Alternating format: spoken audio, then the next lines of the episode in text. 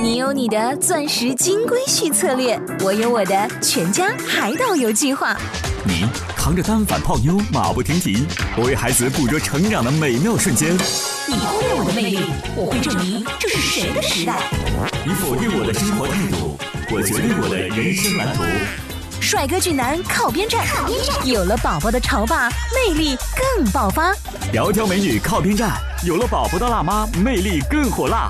我是辣妈，不是老干妈，我为自己代言。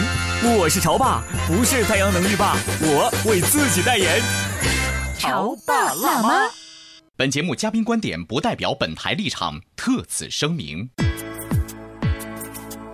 各位潮爸辣妈还记得中学时的美术课吗？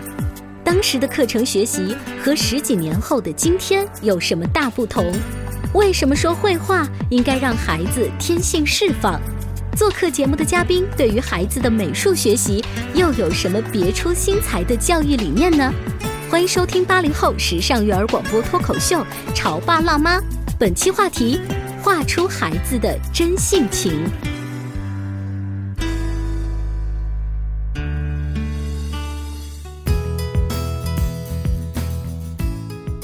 迎收听八零后时尚育儿广播脱口秀《潮爸辣妈》，大家好，我是灵儿，我是小欧。今天直播间为大家请来了合肥寿春中学的美术老师李小白老师，欢迎欢迎，大家好，我是小白老师。哎，小白老师，一个美术老师会画画很自然，嗯，他学美术的更自然了。可是如果一个美术老师他本身就是个漫画家，嗯，这就不太自然了，对不对？而且长得还挺帅，你知道吗？在学校里面，应该大家会就是追着你的粉丝很多吧？啊，挺多的。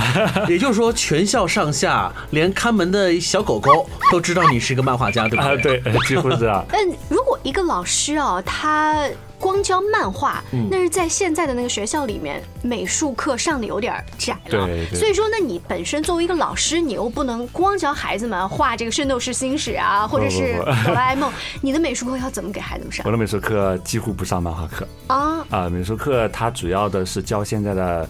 呃，中学生嗯了解真正的艺术是什么？因为小白老师虽然是个漫画家，但是在工作这个大环境之下，漫画只能成为你的课余的爱好了。对，你还得按照国家规定的教学大纲，对啊，严谨的施教哈。对，哇，你刚提到了一个好专业的词——教学大纲。当然，教学大纲又没说，然知道。教学大纲又没说今天必须要教漫画。那美术的教学大纲是什么？我完全不了解。呃，其实我是一个很另类的美术老师。嗯，我是一个。少见不按教学大纲上课的老师，我有我自己的教学大纲，我会按照课本给予的一些呃主题，我重新编一个我想要的一个方向。嗯，我们举个例子好了，比如说课本上的一些，它有手工课啊。呃，有绘画课啊，就掺在一起，一本书翻开，好像了解了全世界一样。嗯，但是我觉得对于孩子来说，这么杂乱的去学习，没有一个方向性。嗯，我会把这些杂乱东西有一个给它归拟好，一个啊有一个进度。嗯，比如说这学期我们主要以绘画为主。嗯，那么绘画我们了解的是古典艺术呢，还是现代艺术？嗯，可以说古典艺术和现代艺术就两个学期。哦，啊，比如本学期我们学的是现代艺术。嗯，从现代艺术的诞生的初期，我们要了解的各个画派，嗯，一直延伸到到我们现代最流行。的趋势，现在小学生都学这个了，因为你现在像现在孩子出国的机会多大？嗯，天哪！所以你的意思是，他如果到法国的卢浮宫去参观的话，他不能什么都不懂。对，如果他去了，就跟家长溜了一圈回来之后，那里画的都是什么呀？什么都看不懂，那就真的。现在小孩怎么的这个美术课这么复杂？我记得我们小学的时候上美术课。没有需要上美术课，对，就是一个画。美术课都被数学和英语霸占了。要不然就是给我们一个小本子，然后你就是老师教什么你就画什么，对而已啊。因为以前的我上的是师范大学嘛，安徽师范大学，像我们学校一个校区的话，我们就有五个美术老师。你像一个学校五个美术老师，对于以前来说那是不可能的。对啊，现在我们一个人要去带领的这些班级呢，可能就比较有针对性了。嗯，就我们必须要把这个课程传达给学生。嗯，这样一个义务，从备课到听课，以及到我们的总结，都是跟主课老师其实是差不多的。嗯，但是你说你又是按照你自己的大纲来，对这个学校认可吗？认可。嗯，这个我们学校还是比较开放式的。呃，说到合肥寿春中学，给大家来介绍一下，它不仅是就是在语数外这些主课上抓得很严，他在艺术氛围上也非常强调其。实我们学校抓的严的是针对老师哦，啊，我们不准做的事情和你必须要努力做的事情是有一个非常明确的方向性的。嗯所以也要老师有一个工作状态，就是我们对于我们学生的学习也有一个很明确的方向性。你知道，在中国一所著名的大学叫厦门大学，厦门大学呃校园里面有一个。像隧道一样的东西，那个隧道里面被学生做了很多的涂鸦，比如说毕业季，或者说我爱你，当然也画了很多青春的漫画。啊，没有箍着红袖箍的 大妈来管这事儿的吧？没有，然后很多游客到厦大去旅游的时候，都会特意找到那条隧道去拍照。在寿春中学也有类似的吗？对，有一个我们的地下车库，还有一些孩子就专门喜欢走那条路，嗯说别特别有味道，特别有感觉的原因就是通向地下车库的那一条通道两侧画满了嗯墙画。那个画都是孩子们自己画的对，孩。子我们带领着学校的孩子，比较擅长画画的孩子们一起画的，然后画的比较偏抽象，有点像毕加索的风格。所以大概多长时间会重新整一次？嗯，因为我们用的是丙烯嘛，丙烯呢它又防水，耐腐蚀性比较高一点，所以它保存时间比较长，一般不需要怎么去修整它。哦。如果是过了十年，估计会有一些破裂。就牛不是做万里长城，保保留那么长时间。我在想象一个孩子，如果他跟他的同班同学说我的作品，或者说等我毕业了若干年后，学弟学妹你们看到的是我的作品，对我们有一个作品墙，嗯是我们的食堂，我们学校食堂比较大，因为有几千的孩子，嗯。然后我们校长呢就提示我们可以让学生去创作关于美食方面的作品，哦，然后装裱起来挂到食堂里面，嗯然后我们就刚好从去年一年的时间，我们慢慢收集学生的作品，嗯，然后画的非常棒，一群小吃货，对，那画的简直，我觉得现在的小孩子的专业水平其实非常高，嗯，他们画的那些美食真的让你觉得很好吃。哎，，是。你带几张照片回头给我们好不好？我们可以让全国的听众啊，在阿基米德的社区当中去看一看这些小吃货啊们画的样子。真的是现在吃货真是年龄也偏小了。他画那些什么包子啊，什么红烧肉啊，还有什么东坡东坡肉、肘子之类的，看起来都很漂亮。但这些东西并不是我们八零后当年学美术可以当然学出来以及画出来的。当然，所以现在的孩子，我觉得是不是一是有了这样的老师，他在不同的方向上作为美的引导；二呢是现在的孩子啊，你看他普遍。见多识广嘛，他看到美的东西多了之后呢，他敢于表达自己。对，呃，我记得有一次去日本旅行的时候，当地的导游就跟我们说了一个很有趣的事，说你要去问路，语言可能是不通，但是呢，日本人会把它画出来告诉你。嗯，呃结果就有人说，那日本人个个都是漫画家吗？就个个都是宫崎骏。不是，他说日本人从小他们就爱画画，一个很简单的事情啊，他们就喜欢把它画下来，一个路的呃房子呀，他都能简单的画下来。哦，所以说日本的动漫产业发达是有一个坚强的基础的。对，所以还有一个是他们的政府的支持，大力支持。嗯，其实从我的角度看，现在的孩子他其实还是有相当一部分孩子是有一个呃不敢表达的限制。就其实我在课堂上，我最常讲的话，其实说你们上我的课，我的课永远没有标准答案。嗯，你能完成什么样子，那是你给予我的答案。嗯，我要去欣赏你的作品，并不是说你要按照我的要求去画一个圆就画成一个圆。也许你理解的圆不是我理解的圆。嗯就说在美术课上，永远不要想着老师想要什么，你要想的是你想要什么。嗯，所以在我们现在的这样基础教育，如果慢慢的延续下去的话，其实以后我们的孩子也会像你说日本这样，哦就因为我们教育是一个很漫长的过程。嗯嗯，其实每一个孩子都能画，对而且每一个孩子都想和愿意去画。嗯如果在这个时候，我们作为家长或者是作为学校方能够施以引导的话，嗯对这个时候孩子的整个的这个状态会慢慢就会好起来哈。对于孩子来说，他的画早期不是看的，是要用听的。是这是我慢慢的发现。有一天，小宝在家画了一个画，大概的意思是说，这个呃小姑娘她遇到了危险，那么这个坏人呢把仙人掌上面的刺都拔掉了，所以呢，他要重新去帮助这一盆仙人掌找回就是生命力。对，但是老师后来告诉我说，那小宝这个孩子怎么画的这个仙人掌跟其他都不一样？说他是不是没有见过真的仙人掌？他就画了几颗刺。当时我的第一反应就是儿子你太不争气了，人家孩子都画的这么好，你怎么画了满脑袋的刺 啊！对，后来我跟他聊了一下，我发现孩子说，因为老师说了，这个仙人掌被坏人已经制服了，他的刺被拔光了，所以他目前是没有刺的。但我画的这个小人正要去帮他重新装刺，所以我的仙人掌没有刺啊。哦，你要听他去解释，不能一下子就告诉他你画的很糟哦糕，。这个我让让我想起另外一个家长哦，就是我在工作室待的时候，发现有一个奶奶带着她的孙女去画画，然后一个班有六个小孩子一起在画，呃，春天下水的小鸭子，嗯，啊，别的小朋友都画把一个小鸭画很大很饱满，成长纸撑得很满，然后呢，就他家的宝宝呢，画了一群小鸭子，嗯，就个个很小，然后画的也比较的放松，就可能看大人觉得很潦草，结束之后奶奶就很生气，嗯。说我我家孩子为什么不能像别人家孩子就画大一点，嗯。画精致一点，画漂亮一点，嗯。为什么要画一群小鸭子呢？然后那老师就说了，我们不能去让孩子一定要怎样去做。嗯他脑海中我给了一个主题之后，他脑海中有一个画面，他想表达的是他脑海中的画面，嗯就是说那个小鸭子其实多少没有关系，对啊，就跟那个刺一样。就是啊，别人家孩子画都大白鹅，就我们家画是一群，就是孩子。把画当做是自己的一种表达，对一种对于世界认知的一种反馈。对其实有的时候我们家长要多多的去欣赏孩子这个画，你通过这个孩子的作品，你们还能够形成一个交流和互动。对，呃，李小白老师他带的寿春中学是中学的孩子了，且不说很多中学把美术课被语数外给替代掉了，那中学生。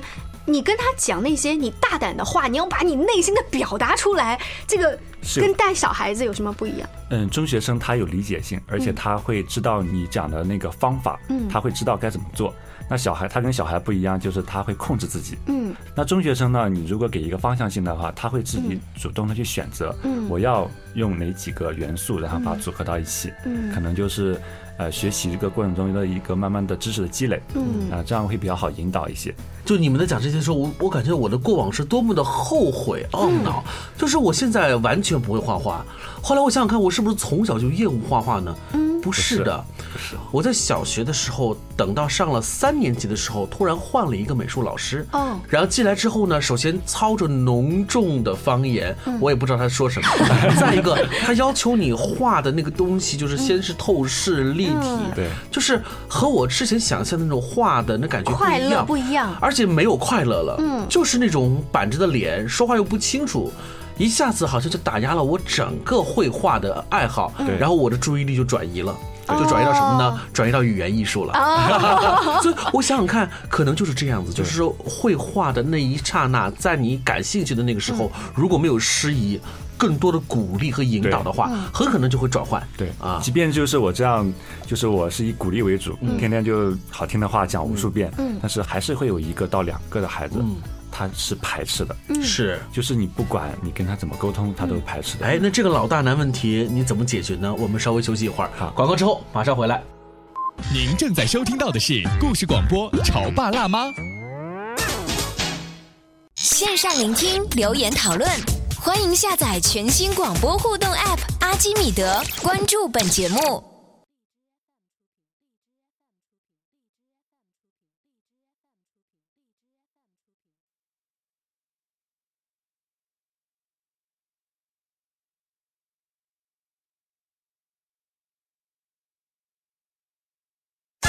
潮爸到，辣妈到，准爸到，育儿专家，请。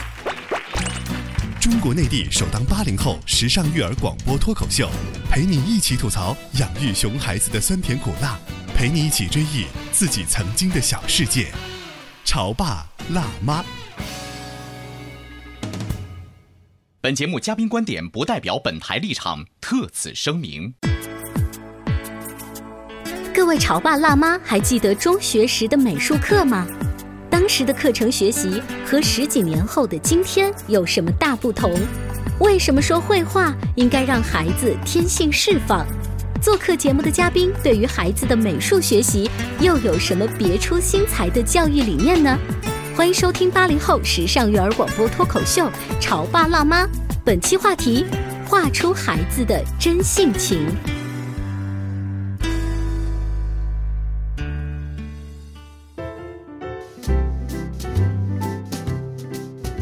休息一下，欢迎回来。今天的直播间，如果可以用色彩来描述的话，小欧觉得是。七彩色，嗯嗯，就颜色特别多，因为绘画嘛，美术给我们的感觉就是万紫千红，什么样都会表达。我觉得是蓝色，为什么？虽然大家觉得蓝色是忧郁的，但是我今天觉得这位嘉宾他有一种就是青年画家那一种，就是蓝天白云。可能今天因为他穿的衣服也有蓝色吧。还有老船长、仙人掌。我们今天直播间为大家请到的呢是青年漫画家李小白老师，他除了有自己放课后少年九年级哎呀这上下五千年的漫画作品之外，同时也是合肥寿春中学的美术老师。刚才王老师说了，就是班里头，尽管大多数的孩子都热爱画画，但总会出现极个别的个例。我就是二十多年前的那个个例啊，现在这个个例也有在你们班里头。就是我要花费的时间，可能要比其他的孩子要花费的几倍的时间去关注这个孩子。哎，这个孩子有什么特点？在你看来，不说话，嗯。跟他讲话呢，也不理你。他平时上其他的课，你知不知道？就我也会特意留意一下，就跟问一下其他同学，然后其他同学也会说，他就这个样子的。嗯，其他同学就很无奈，就说他那个样子，老师不用在意。哦，那学生还宽慰我。哦，但是我心里真的是无法放下。但是像这样的孩子，按道理来说比较内敛哈，或者说话都藏在心里，不是更应该愿意去画吗？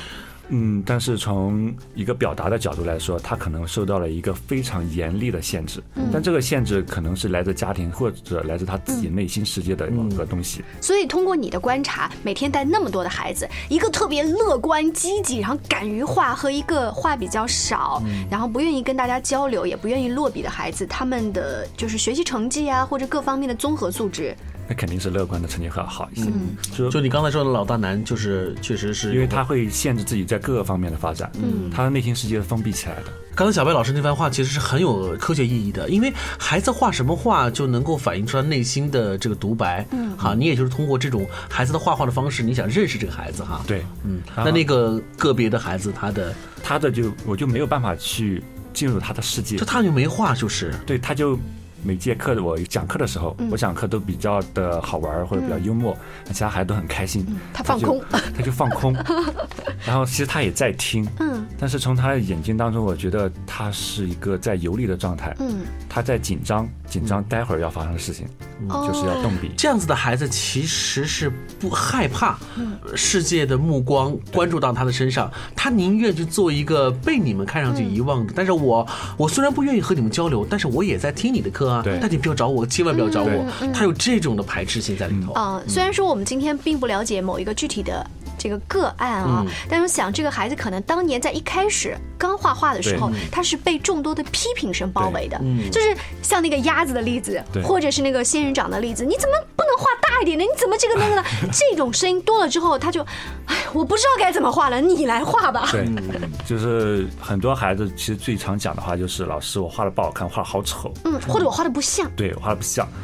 我说我有这样做要求吗？作为我的角度来说，我想看到的是你在画就够了，这个答案就已经有了。嗯，而且我我每节课我会把创作的要求写在黑板上。嗯，我创作要求其实都是一些。你的创作要求，我们举个例子，你前段时间才上的一节课。比如说我们在学习毕加索的时候，嗯，我创作要求就是一立体主义画派，就毕加索的那个画派，嗯，叫你的画这幅画要属于立体主义画派。嗯，二。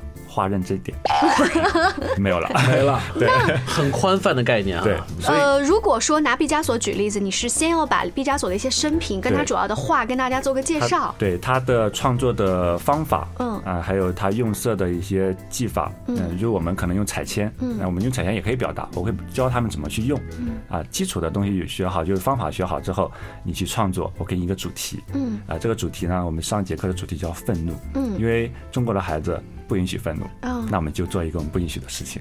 嗯，孩子，当我们经常教育，就是说一定要和善，要谦虚，也要积极向上。嗯，但是我们负面情绪为什么不能有呢？一定要有。嗯，我们要做一个完整的人。在那堂课当中，你就把孩子们手中的画笔和他们的画作当做是他情绪的一个出口，对，让他去把情绪变成颜色，变成画哈。但是要用毕加索的风格。嗯，那我们小时候的话，同样是毕加索的课，那我就学着毕加索那幅画把它画下来就好了呀。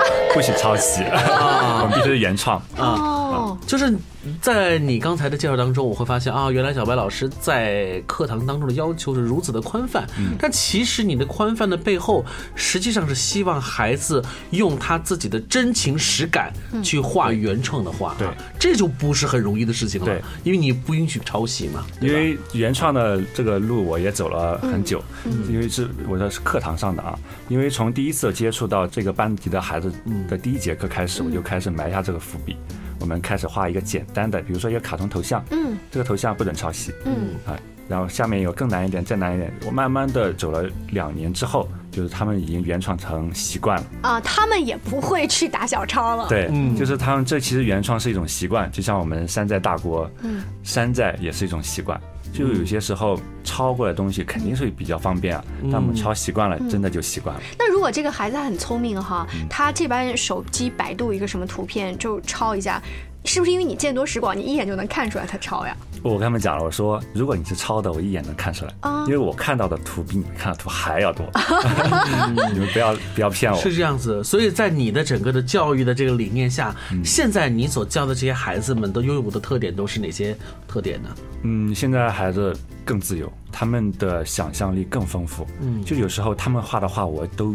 很惊讶，就你怎么可以画成这样的？你说的想象力的表达，如果落在画面上本身的话，是用色大胆，还是他故事的构造比较特别，还是他的想法？嗯，他的创意以及他在用色，就所有的东西结合在一起。给我的一个惊喜。我想你所获得到的这些惊喜，是因为你之前在上课的时候没有给这些孩子缰绳。对，没了缰绳之后，你就会发现天地啊，自然宽阔之后，它的奔腾之后那种感觉哈，嗯，很好。我真的觉得美术课就是要用这种方式去上，因为你知道语数外主课它是有规定的。标准的、规范的、严格的，其实这些主课之外，像美术课和音乐课，反而就是应该要自由的、宽阔的、奔放的。对，呃，我前两天还看一本绘画书，让小朋友拿喷壶来画画。哦，大家能想象，就是把一张白纸钉在你们家卫生间的那种瓷砖的墙壁上，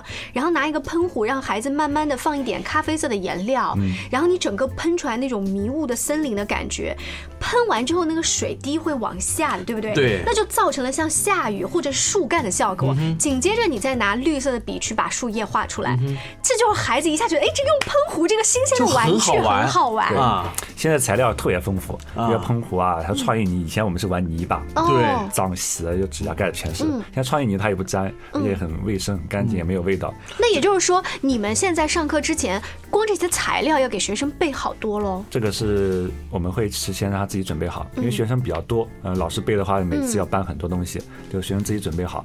但是现在小孩子玩的比较安全一点，大孩子其实玩的还是演泥巴。比如说我们上陶艺课，就是在门口买陶泥，然后回来开始捏，然后做版画，也就是油墨往上滚。我们当年啊，十二色水彩笔，有一个同学家里面这个经济条件不错，带了二十四册水彩笔。对啊，就已经很了不起。大家都会去找他借那个稀有的颜色。就是我今天在节目当中特别想说一句话是什么？就是我们现在的教育方式。其实真还不是说哇，小白老师，你们班里头未来必须要培养出一个毕加索，一个张大千。其实不是是这样子的。但是我们希望我们全班的孩子，因为上了美术课，每一个孩子都有对于艺术最起码的感知。对，这是我们作为一个国民文化素养当中一个最基本的这个方面哈。是前两天还看一篇文章啊，这延伸到说穿衣服，呃，这个爸爸妈妈说我的孩子可以穿旧衣服，但是他不能不知道怎么样。搭配，对，这个是一个审美。对啊，就是首先旧衣服是事实，但是如何搭配，这就是另外一层创意的事情了。对，搭配的好，其实那就不是旧不旧的问题了，那是一种创意和设计。这个前一段时间还看一采访说，这个王石家的田朴珺哈，大家呢对他们的绯闻都比较了解，但是田朴珺说了，做生意什么的啊，或者是爬喜马拉雅山，我可能没有你厉害，但是穿衣服我肯定比你厉害。对，这个审美的眼光就是美。术课最终的目标。是，就以后孩子如果不光是他自己的生活，嗯，他给别人带来的影响，我们的国家是个整体，如果这个社会整体的状态都提高了，嗯，世界就不会有。你就是当美学呃概念和美学标准每个人都拥有的时候，你说它就是会能够反射在我们人的生活的各个领域，从穿衣打扮，甚至到说话和谈吐。是。那在今天节目尾声的时候呢，我忽然想替熊孩子们问一个问题：李小白，李小白老师，雕塑馆里面跟油画馆里面的外国人为什么都不穿衣服？那叔叔阿姨为什么都光屁股呀？你该怎么回答？如果你也想听到这样子的答案的话，请关注我们的节目。希望以后呢有机会请李小白老师做客我们的直播间。谢谢，下期见。再见。你是一树一树的花开，是春燕在梁间呢喃。你是爱，是暖，是希望。妈妈，你在念什么呀？妈妈在念诗歌，我们一起呀。嗯。你是爱，我是爱。你是暖，我是暖。你是希望，我是希望。你是人间的四月天。人间四月花满天，八零后时尚育儿广播脱口秀《潮爸辣妈》和你一起用爱畅享春天。